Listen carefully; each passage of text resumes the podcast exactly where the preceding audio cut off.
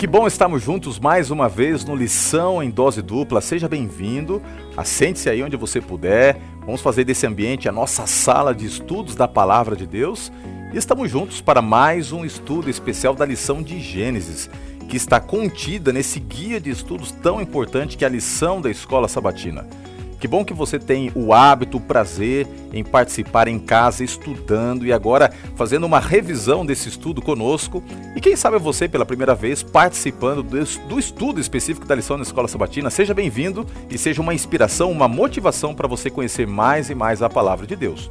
Como eu disse, lição em dose dupla sobre a temática de Gênesis. Nós já estamos na décima lição e vamos falar um pouquinho hoje sobre este homem, Jacó Israel. Por que, que Jacó tornou-se Israel? Vai ser um estudo especial, mas se é lição em dose dupla, tenha certeza que eu tenho a companhia do meu brother, meu amigo, Pastor Wanderson. Hoje a gente está um pouquinho mais light aí, e né? aí, meu amigo, tudo Você bem? tá bem? Tudo tranquilo? Bem, Como graças é que tá? a Deus. Firme e forte? Satisfação estar com vocês aqui de volta.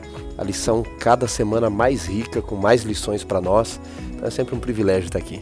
Como é que passou da última semana para cá? Tudo certinho? Muito bem, correria da vida de sempre, mas como diz o gaúcho, né, não é morto quem peleia. Então estamos vivos aí. Cada um com as suas lutas, com seus problemas, mas a gente está vivo aqui, mantido pela, mantidos, né, sustentados pela mão poderosa de Deus. É uma lição incrível. Nós vamos entrar então aqui na história de Jacó, na história né, desse homem que passa a ser chamado de Israel e vamos obviamente que ter várias ideias extraídas dessa narrativa histórica da Bíblia, várias coisas que podem ser aplicadas para nossa vida no presente. Então chega mais, vamos juntos participar desse estudo, mas nós não podemos começar esse estudo sem termos aqui a certeza da presença de Deus. Então vamos lá, vamos falar com Deus. Pastor, poderia nos dirigir em oração? Vamos orar. Oremos. Querido Deus e Pai, obrigado porque o Senhor nos dá a oportunidade de juntos, semanalmente, estudarmos a Tua Palavra. Que ao abrirmos de novo a Tua Palavra, a Bíblia, com guia de estudos, Teu Santo Espírito nos mostre a profundidade da Tua Palavra, que nós possamos tirar grandes lições para a nossa vida e elas sirvam para contribuir à nossa caminhada eterna. Assim oramos por Jesus. Amém. Amém.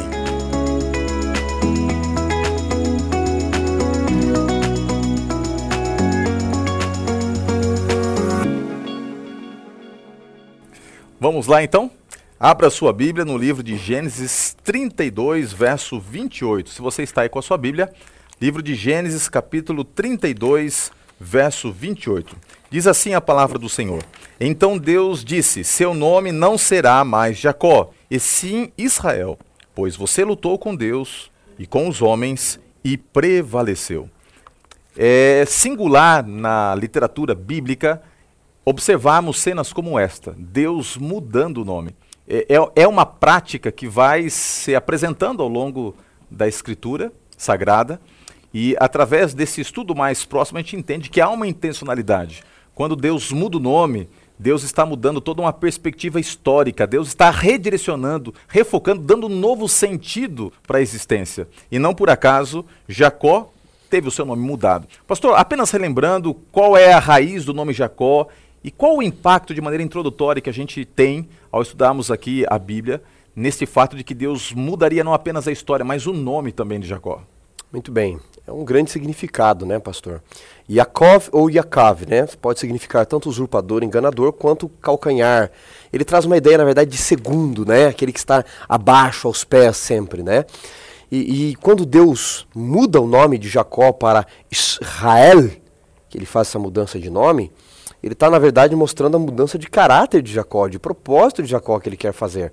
E ele faz essa mudança no vale do Iaboque, onde Jacó luta com Deus. Uma das coisas que me encanta no Deus bíblico, Pastor Roger, uma das coisas que me seduz na religião bíblica é exatamente o fato de que eu não preciso ter uma submissão cega.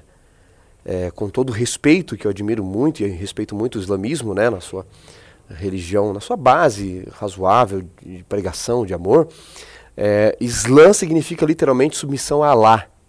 Israel significa aquele que luta com Deus. Então Deus está dizendo: vinde e arrazoemos, lute comigo, discuta comigo, brigue comigo se for necessário, mas não tenha uma submissão cega.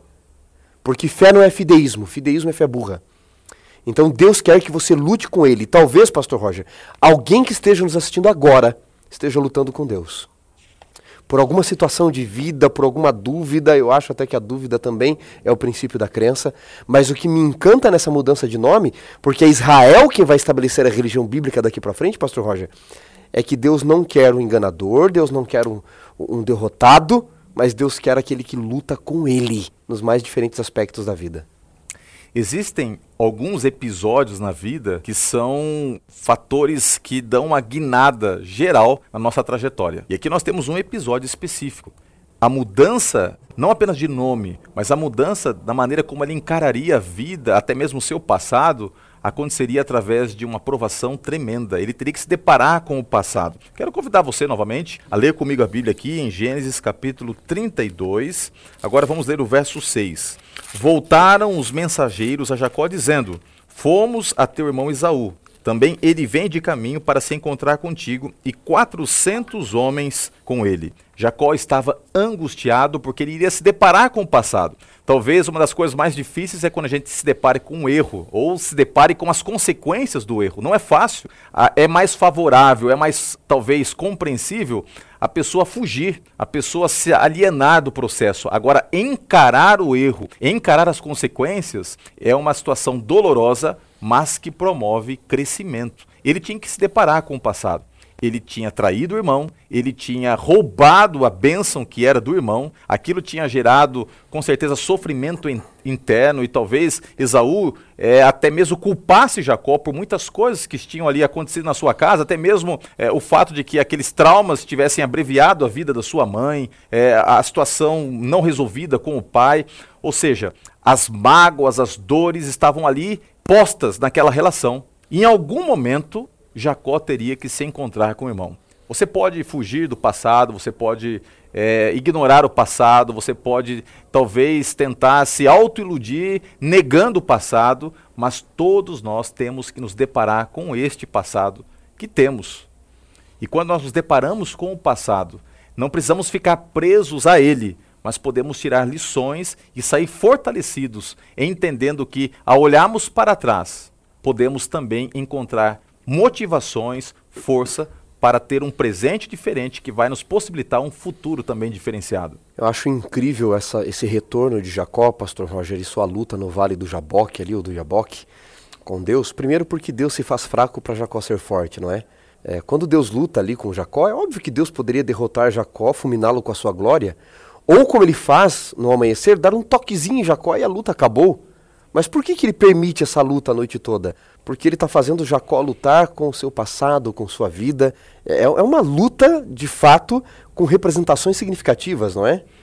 É, deixa eu só fazer então aqui uma, uma introdução histórica que eu acabei esquecendo, só para que você que está aí ouvindo possa e assistindo possa entender esse contexto que o pastor introduziu a luta. Eu esqueci um detalhe importante. Por que, que ele lutou? Quando ele vai se deparar com o passado, ele sabe que o irmão está se aproximando, ele tem uma estratégia interessante, é uma estratégia de tentar apaziguar o coração do irmão caso ele estivesse ali com muita raiva. Né?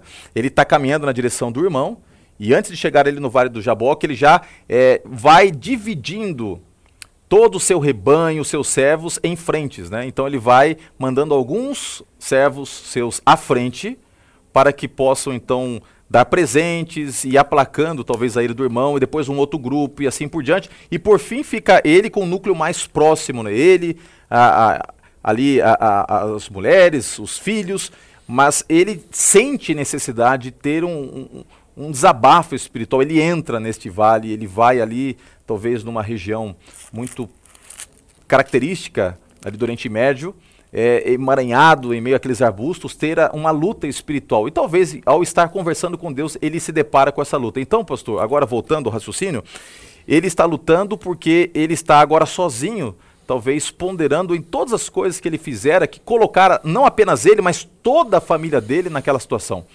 porque às vezes nossos erros do passado acabam afetando né, nossa vida no presente e até aqueles que nos amam, que estão conosco.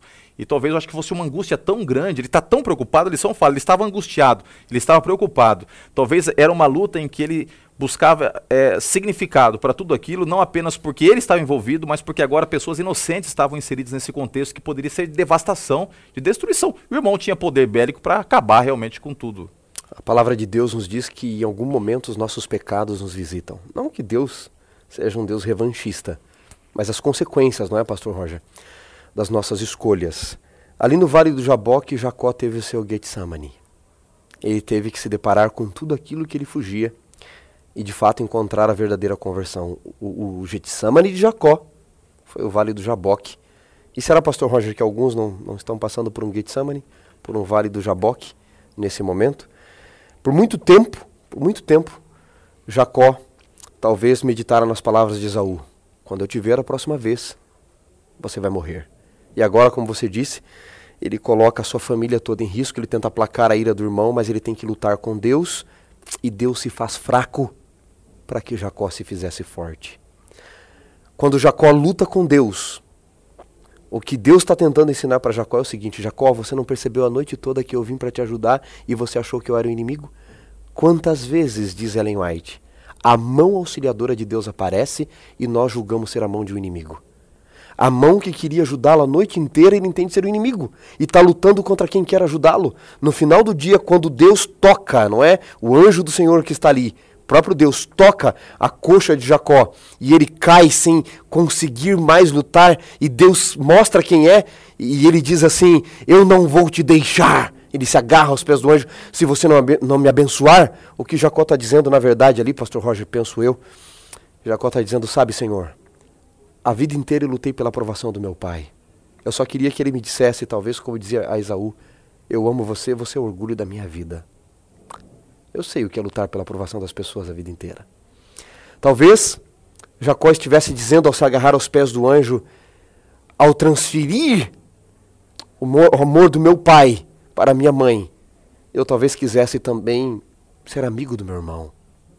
Talvez Jacó estivesse dizendo ali, pastor, eu achei que em Raquel eu encontraria a felicidade da minha vida. Eu achei que nas, nos bens materiais. Mas hoje, Senhor, hoje eu sei de uma coisa. Eu preciso da tua bênção. Veja que ele não diz, eu preciso que tu me livre de Esaú. Eu preciso que o Senhor me dê certeza da salvação da minha família. Ele diz, eu não te deixarei se não me abençoar. O Senhor tem uma bênção para mim, não a que eu quero, não a que eu busquei a vida toda. Desculpe até a empolgação. Mas é essa a nossa vida às vezes. Eu busquei a tua bênção na aprovação do meu pai, no carinho do meu irmão. Em Raquel, eu pensei, se eu tiver Raquel, eu seria o homem mais feliz do mundo. Se eu tiver bens materiais, mas hoje eu sei que a vida inteira eu só precisava de uma coisa, da tua bênção. E eu não deixarei o Senhor. Não importa se eles nos matarem agora. Mas eu preciso da tua bênção. Eu acho, pastor Roger, na verdade que Jacó estava dizendo, eu só preciso ter certeza que eu fui aceito pelo Senhor, não pelo meu pai, não pela minha mãe, não pelo meu irmão que o Senhor me perdoou. E tudo está certo, a partir daqui faça o que o Senhor quiser. Esse é o Jaboque. Que descrição linda né, nós temos aqui. E olha, eu fico assim pensando que a, a ânsia, o desejo que ele tinha pela bênção era tamanha que a paz derivada dessa bênção lhe dava a segurança de que mesmo que o futuro lhe propusesse a morte, ele estaria tranquilo. Porque o que ele mais precisava não era de proteção e de vitória numa guerra. O que ele mais precisava nas suas batalhas internas, nas guerras interiores, é ter a certeza da bênção de Deus. E ele estava lutando com Cristo. Por que, que eu, é, a gente não tem assim uma especificação clara no texto bíblico de que era Jesus? Mas existem algumas evidências aqui na Bíblia e no Espírito de Profecia de que ele lutava com Cristo. Nós temos no Antigo Testamento algumas teofanias. As teofanias nada mais são do que manifestações divinas em contato direto com a humanidade. Essas teofanias nada mais são do que aparições de Cristo antes da encarnação. O Verbo encarnado é aquele que sempre propôs o, o, elo de ligação entre a divindade e a humanidade. E Jesus esteve aqui algumas vezes entre nós antes mesmo de ser o Cristo, aquele no ventre de Maria. Então, quando a Bíblia descreve o anjo lutando, esse anjo ele aceita a adoração e ele tem uma postura que só Deus tem, de com autoridade mudar o nome e dar a bênção. Isso é muito diferente do que acontece, por exemplo, em Apocalipse 19, quando João se joga aos pés de um anjo, numa postura até parecida, e ele fala assim: Não faças isso, eu sou apenas um conservo teu e dos teus irmãos. Né? Então, Apocalipse 19, verso 10 deixa muito claro de que o anjo ele não poderia ter essa postura. Quem é esse anjo do Senhor? Possivelmente aqui estejamos falando de Cristo Jesus, uma luta que ele está tendo com Cristo. E Cristo está dizendo o seguinte: ok, você quer mudar a sua história, você quer ter a minha bênção, então eu vou mudar o seu nome. Você não vai ser mais Jacó, aquele que tem a sua trajetória marcada pelo engano. Você será Israel, porque você lutou com Deus e você prevaleceu. Você entendeu que valia a pena caminhar com Deus e eu vou dar para você a vitória. Você é um vitorioso. Ele não mais se viria como um fracassado enganador. A partir desse momento, Jacó torna-se Israel um vencedor. E é o que Deus quer nos fazer, mais do que vencedores em Cristo Jesus. Pastor, há um problema muito grande na vida em esperar muito daquilo que não pode corresponder às nossas expectativas. Colocar a expectativa no carinho dos pais, a felicidade da vida na companheira, no companheiro, nos bens materiais, foi o que Jacó fez ao longo de toda a sua vida e ele só se sentiu vazio. C.S. Lewis, pastor, posso ler aqui um texto dele? Uhum. No livro Cristianismo Puro e Simples, ele diz assim: A maioria das pessoas, o problema da maioria das pessoas é que se elas realmente aprendessem a olhar dentro do seu coração, saberiam que aquilo que profundamente desejam é algo que nunca terão nesse mundo. Aquilo que elas profundamente desejam, que você que está aí nos assistindo profundamente deseja, paz, felicidade plena, é algo que você nunca terá nesse mundo. Há toda sorte de coisas que este mundo nos oferece, mas essas coisas nunca cumprem suas promessas completamente. E aí ele diz assim: os anseios que surgem em nós quando amamos pela primeira vez, ou quando pensamos em algum país distante, são anseios que nenhum casamento, nenhuma viagem, nenhum aprendizado podem realizar. E aí então tem a frase clássica dele, né? Ele diz: ninguém se sentiria insatisfeito ou saudades de ser um rei se não fosse um rei deposto. Se há em nós algo que esse mundo não possa cumprir, é porque nós não fomos feitos para esse mundo. Você não sentiria saudade do céu se você não tivesse sido feito para ele. Assim como ninguém sentiria saudade de ser um rei se não fosse um rei destronado. Então, ele diz: tudo que não é eterno é eternamente inútil. Lute por aquilo que vai durar para sempre, Jesus, o pão da vida. Jacó entendeu no seu Getsemane, no seu vale do Jaboque, que se ele continuasse depositando as esperanças dele nas coisas deste mundo, ele seria o mais infeliz de todos os homens. Aos pés de Cristo. Que fantástica cena, não é? aos pés de Cristo, de um ser que se fez fraco a noite inteira para ele se tornar forte, Jacó entende que ele precisa de uma única coisa: a certeza do perdão, a certeza da eternidade. É, eu gosto muito de ponderar em alguns pensamentos de C.S. Lewis. O que você propôs é muito profundo. Eu desafio você que nunca leu C.S. Lewis, que lê algum livro dele. Interessante. Ele não é um autor adventista, mas tem uma história bem singular. Um, um, um homem cético que se transforma num apologeta da fé bíblica cristã, e o que ele coloca aqui é muito profundo. É, é esta mudança que gera no interior e esse senso de necessidade do divino que somente o Senhor pode colocar em nós. Agora, ao resolver o seu problema com Deus, Jacó estava preparado para resolver o seu problema com o próximo, no caso, o seu irmão. E aí está o grande ponto. Você tem que buscar o Senhor, resolver-se com Ele, para ter a sabedoria necessária para resolver-se com quem está do seu lado há uma ordem aqui e esta ordem de fatores altera o produto. Primeiro com Deus, depois com o próximo. Ele se resolve com Deus, ele tem a bênção de Deus e agora ele parte para resolver o problema com o irmão. Qual era o anseio que Jacó tinha? Ele queria receber o perdão de Deus, ele queria também ser perdoado pelo irmão.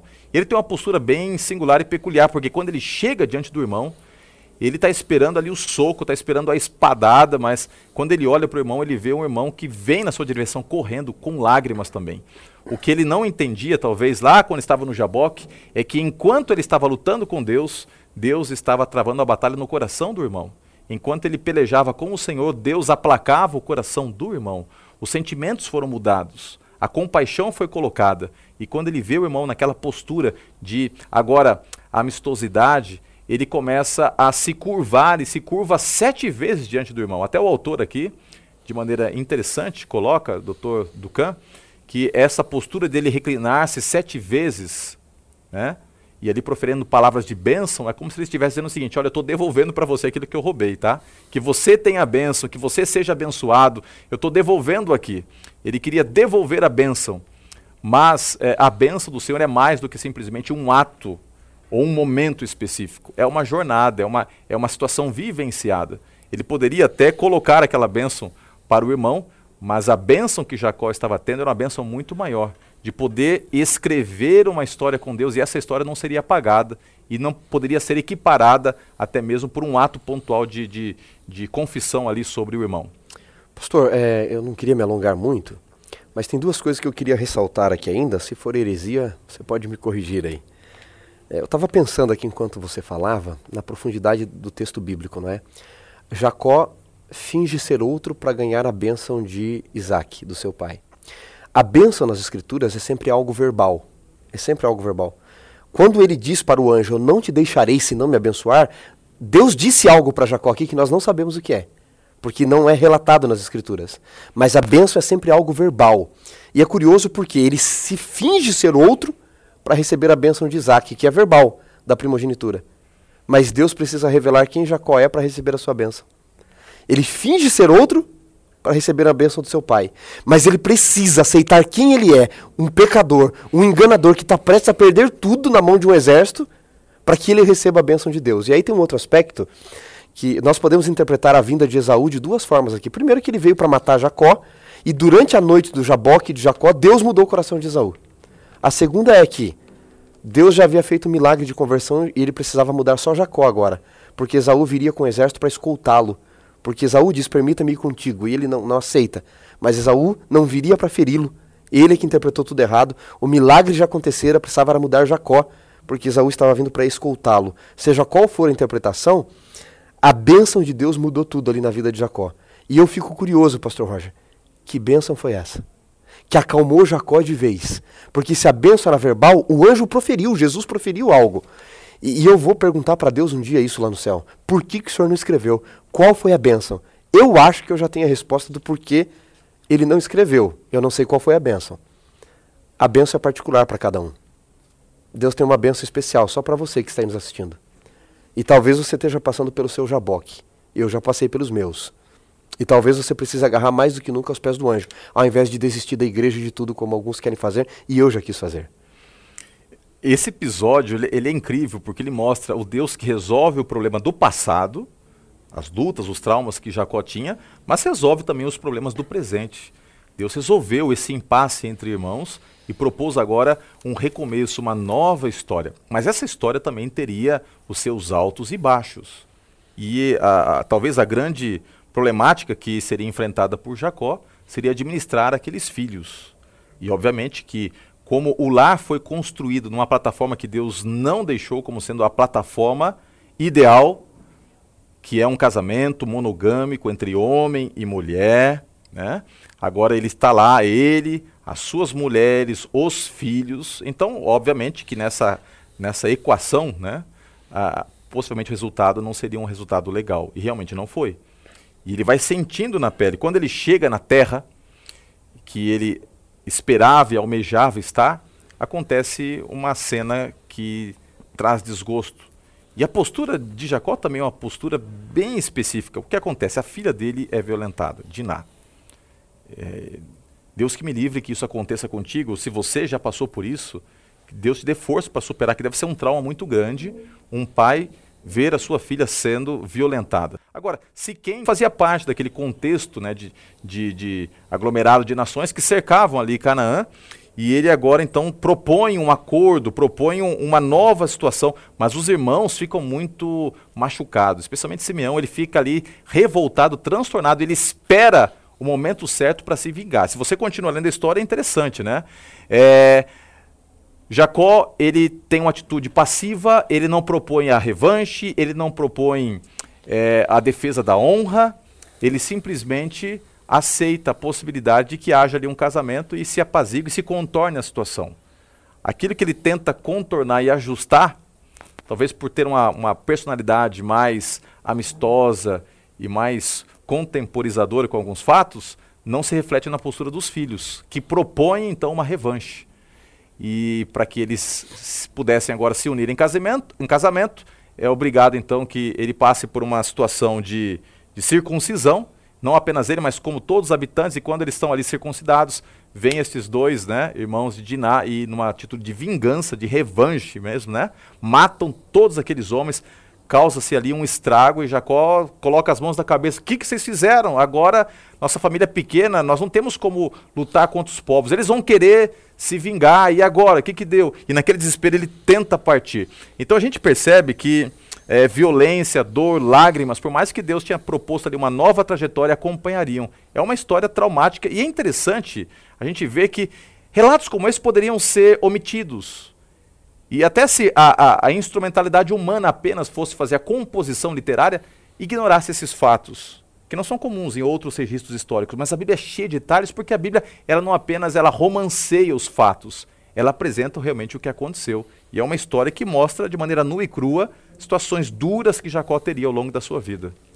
Essa história revela, primeiro, o diabo tentando impedir que Jacó se restabelecesse na terra prometida, não é? Ele, ele cria essa situação também, e depois a vingança dos irmãos né, de Diná, dos filhos de Jacó, é, para não permitir a segurança. Né? O texto anterior fala que Jacó chegou, capítulo 33, verso 18, são e salvo, não é a cidade de Siquem, e ali ele já vai correr outro perigo. Pastor, a gente tem que é, prezar muito cuidado ao, ao, falar dessa situação, até diante do, do momento né, que a gente vive da sociedade, lutando por direitos e está tudo certo, porque é uma violência contra o mais fraco aqui, né, fisicamente, contra Diná, né? E alguns podem se assustar dizendo assim, mas como assim? Ele não fez nada, ele permitiu o estupro de uma filha e o grande Jacó, né? Primeiro, Deus estava estabelecendo uma nação. Em Israel, as leis para isso seriam diferentes, seria apedrejamento e morte.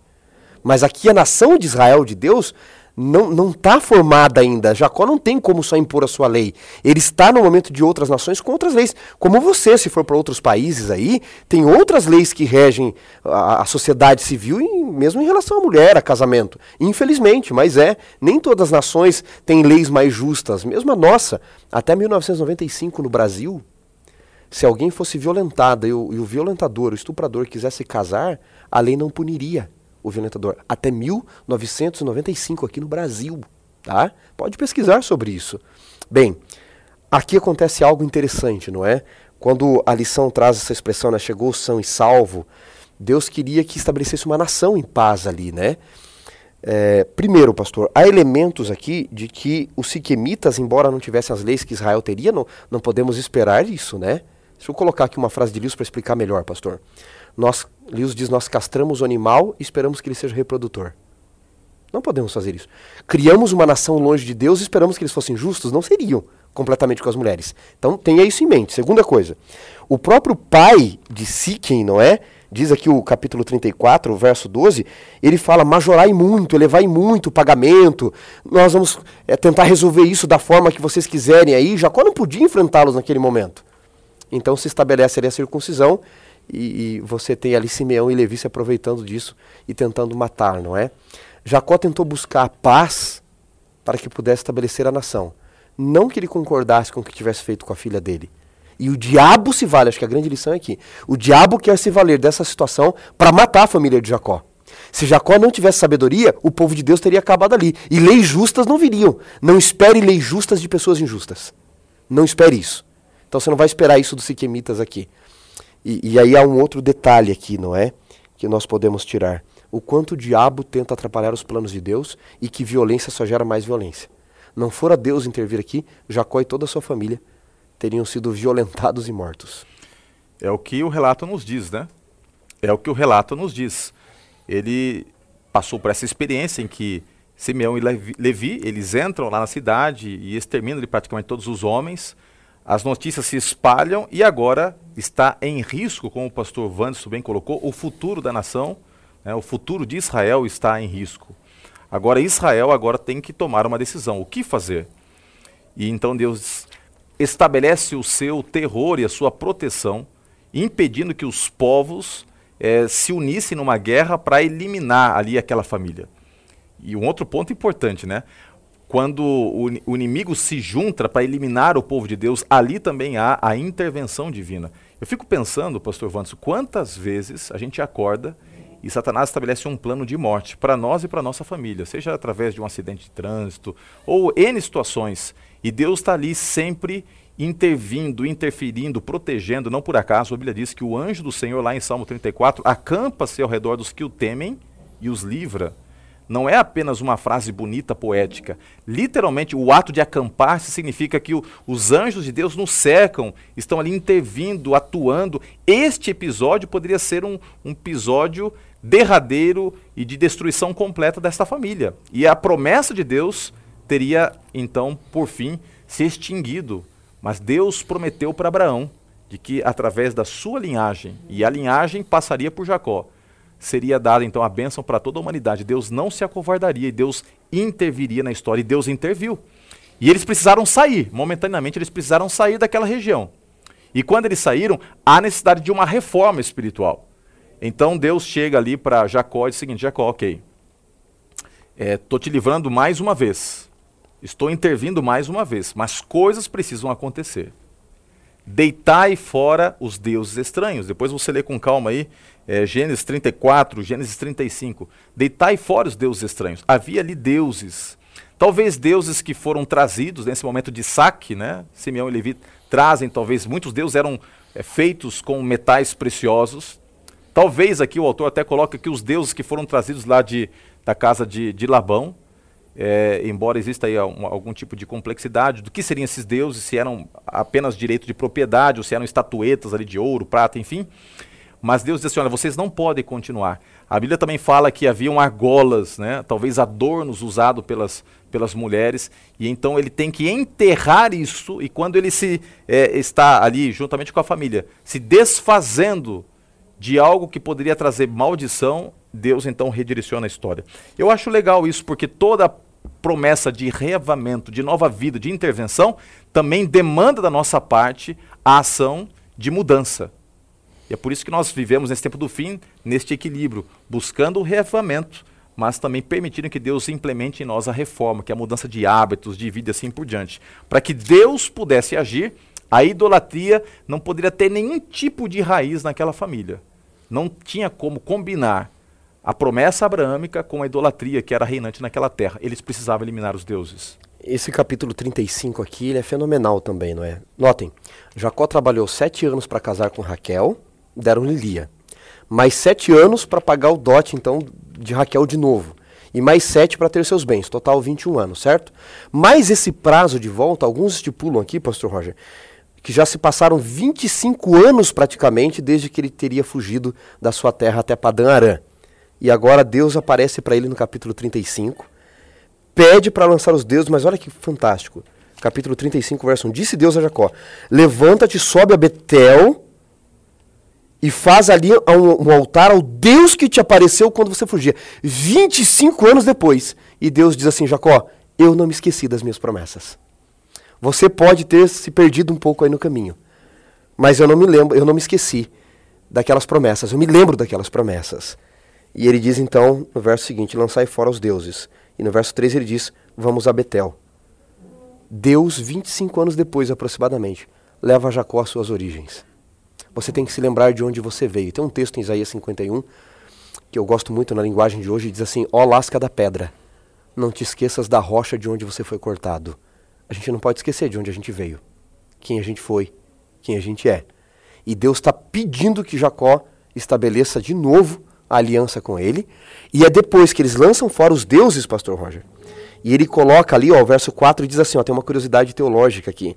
Ele esconde o final do verso 4 debaixo de um carvalho. Carvalho em hebraico é Elom, que vem de El, de Deus. Por isso que o vale de Elá é porque tinha muitos carvalhais ali, era o vale dos deuses, quando Davi luta com Golias, não é?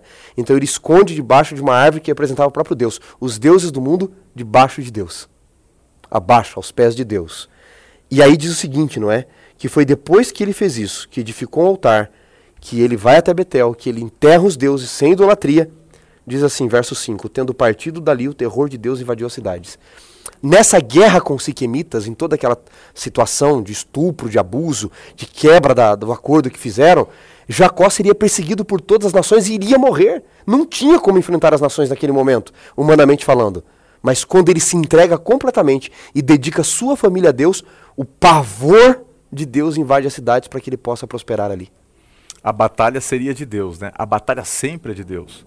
Quando a gente se entrega, quando você entrega a sua família, quando você se entrega para Deus, fica tranquilo, a batalha não é sua, a batalha é de Deus. Aquilo que antes era uma peleja sua passa a ser agora a peleja do Senhor. Chegamos na parte final desse estudo. E quanta coisa linda nós vimos e vamos continuar vendo ainda até o final do trimestre, está quase acabando, mas esta lição é aquela lição que você tem que emoldurar, guardar com muito carinho, porque você, vez ou outra, terá a oportunidade de relembrar coisas lindas que nós estamos aqui revendo e aprendendo ao longo desse trimestre. A história de Jacó tem mais uma cena triste, uma cena de dor, de sofrimento, é quando ele perde a mulher que ele tanto ama. Raquel, por fim, engravidara, dera luz a um filho, José, que era o queridinho, nós vamos depois aprender um pouquinho mais sobre a vida de José. Mas ela engravida de novo, era até quase que bom demais para ser verdade.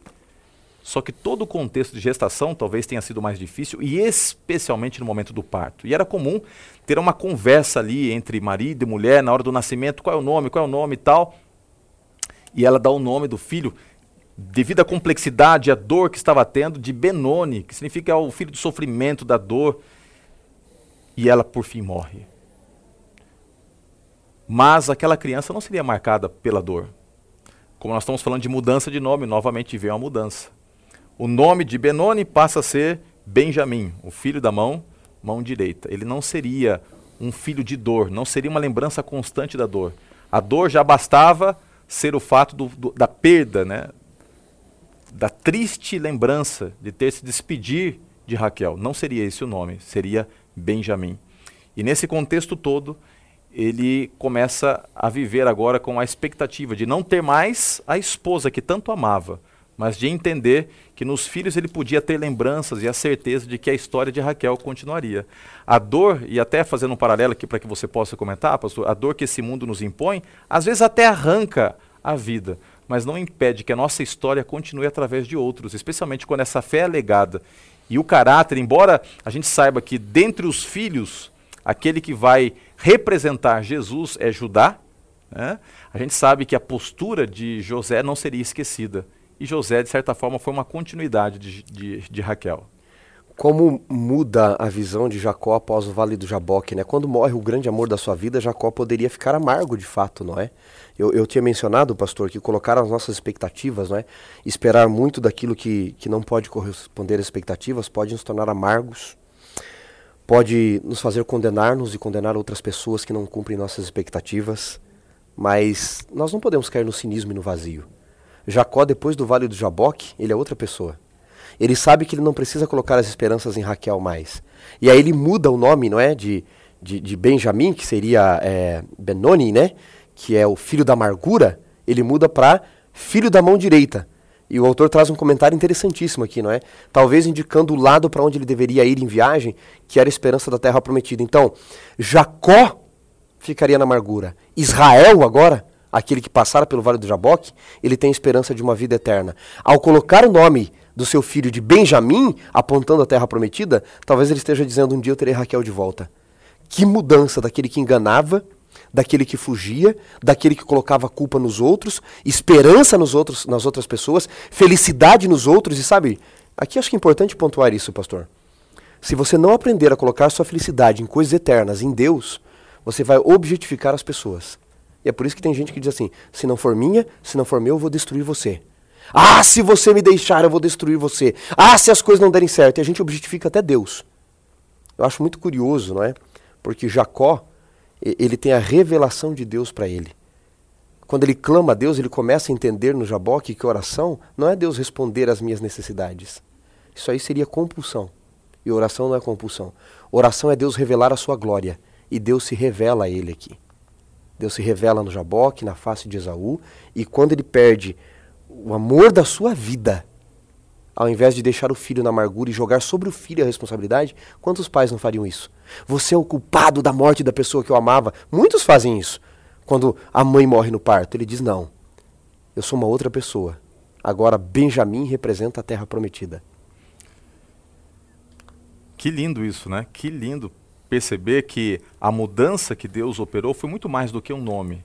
Esse Jacó, que passa a Israel, é aquele que enxerga a vida de uma forma diferente. Ele teria problemas, é verdade. Muitos problemas, sérios problemas para administrar ao longo da sua vida. A começar pelo ambiente de filhos, como nós mencionamos aqui. A, a lição com, comenta aqui, né, algo que está no relato bíblico, de que é, talvez uma atitude vingativa ao perceber que Jacó dava tanto carinho né, para Benjamim e também para José, porque eram filhos da mulher que ele amava, Raquel, faz com que Rubem se deite com Bila, que era concubina, né, que era a serva de, de Raquel, né? E ao fazer isso, é interessante que ele está afrontando e tomando por, por posse algo que não lhe pertence. Era uma, uma afronta terrível naquele tempo. Mesmo que ela não fosse a mulher, mas a serva que tinha dado filhos também, ele não tinha esse direito. Então ele teria que lidar com situações como esta. E ele, quando no momento final da sua vida vai proferir bênçãos e maldições, ele não se esquece deste fato e ele coloca isso nesse legado final que vai deixar para Rubem. Mas o fato é que Deus estaria trabalhando nesta família desordenada. E através desta família, como mencionei aqui várias vezes, seria preparado o caminho para o estabelecimento de Israel, não mais como uma pessoa, mas como um povo, como uma nação. A nação que prepararia aqui na terra a adoração verdadeira ao Deus verdadeiro e a nação que receberia tempos depois o Messias na forma humana, Deus encarnado. Então, quando a gente olha para essa história, a gente percebe o seguinte: que não importa quão desconexa, quão desestruturada seja a história de uma família, a história de uma vida, Deus pode reescrever essa história.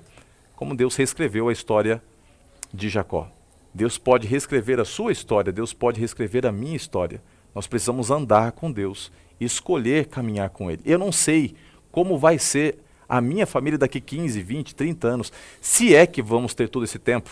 Eu creio que Jesus vai voltar muito em breve. Não sei se ele vai demorar tudo isso, mas se ele demorar, às vezes me pergunto: o que vai ser? Com quem meus filhos vão casar? Será que terei tempo de ser avô? Se for avô, será que os meus filhos estarão caminhando com Deus ou não? Agora, assim como meu pai tinha suas expectativas e eu tenho hoje, uma coisa eu quero lembrar e deixar aqui para você: a promessa do Senhor de lembrar e de vindicar aqueles que escolhem andar no seu, no seu caminho. A gente não sabe muitas coisas sobre Esaú depois desse encontro, mas a história de Jacó ficou registrada. Por quê? Porque ele caminhou com Deus. Ele é o Deus que diz o seguinte: Eu sou Deus misericordioso, que visita a maldade dos pais nos filhos até a terceira e quarta geração, mas Faço misericórdia até mil gerações daqueles que me amam e guardam os meus mandamentos. Uma família desestruturada foi abençoada por amor a Jacó, que agora é Israel. A bênção do Senhor seria dada. Por amor a você, Deus promete abençoar também a sua linhagem, a sua descendência. Caminhe com Deus, confie em Deus, não há nada melhor do que isso. Ok? Recado de Deus para você, que a bênção do Senhor esteja contigo. Nós vamos orar pedindo agora que esta bênção esteja na sua vida, na sua família, no ambiente da sua unidade e da escola sabatina, que a bênção do Senhor esteja com você que é professor, você que é diretor, você que é aluno, que todos nós estejamos cercados. Vale a pena ter a bênção de Deus na vida. Senhor Deus, muito obrigado por mais um estudo, mais uma oportunidade que nós tivemos de nos deparar com a tua palavra e aprendemos de uma história passada, trazendo para a nossa vida lições atuais, lições fundamentais para que possamos também ter um futuro de bênção e de esperança. Esteja com todos que estão participando desse estudo, com todos que estão talvez como Jacó passando por lutas, provações, até mesmo dentro de casa, na família, mas nos dê a certeza de que sua mão jamais nos deixará. E assim como o Senhor cuidou de Jacó, cuidou de Israel e da sua família, cuide também de todos nós, das nossas famílias. Em nome de Jesus nós oramos. Amém.